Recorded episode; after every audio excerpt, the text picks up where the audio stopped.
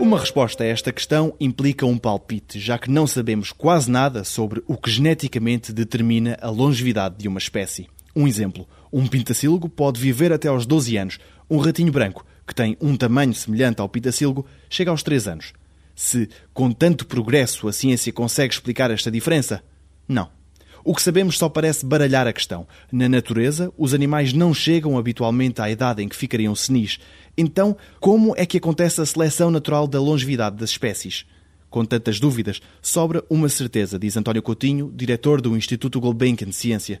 Por mais que se estique a corda da longevidade, todos temos um limite. Claro que há um limite. Por exemplo, há gatos que duram 18 anos, que é uma coisa, andam ali, arrastam-se, coitadinhos, já têm reumatismo por toda a parte, mas acabam por morrer com tumor. Não? Mesmo que lhe tire o tumor, vão morrer de velhos. Eh, e nós também. É evidente que os progressos da medicina, sobretudo o que se chama a medicina preditiva e preventiva, com os avanços da genética, da genética das doenças mais comuns, da genética complexa, como se diz, pois vai permitindo cada vez mais prever quais são as doenças a que cada um de nós é especificamente suscetível. Ninguém adoece por acaso, como se costuma dizer. Não? E se ninguém adoece por acaso, é que as coisas estão determinadas, quer sejam geneticamente, quer sejam pelo que nós fazemos ao longo da vida.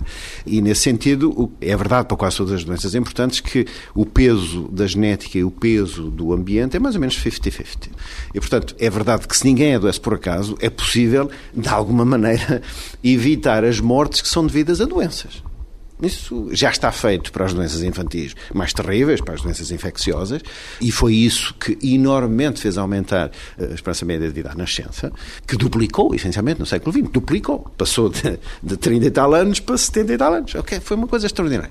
Portanto, aproximamos-nos do que vai ser o limite da longevidade da espécie. Eu acho que, eh, apesar de não sabermos qual é o pico da gaussiana da destruição da longevidade humana, porque ainda morre muita gente da doença, o que a medicina moderna e a ciência moderna nos pode levar é que todos morramos de velhos e não de doenças. E, portanto, isso é o objetivo atual. Agora, não sabemos bem quando é que é morrer de velho, mas deve ser morrer por 100, mais ou menos, quer dizer, não, não sei. Isto, agora estou a dar palpites, como os outros todos, não?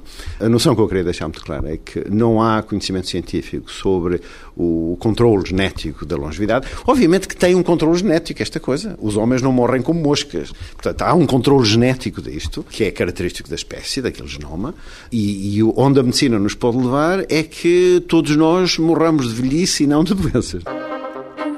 Amanhã, ponto final nestes 125 pontos de interrogação.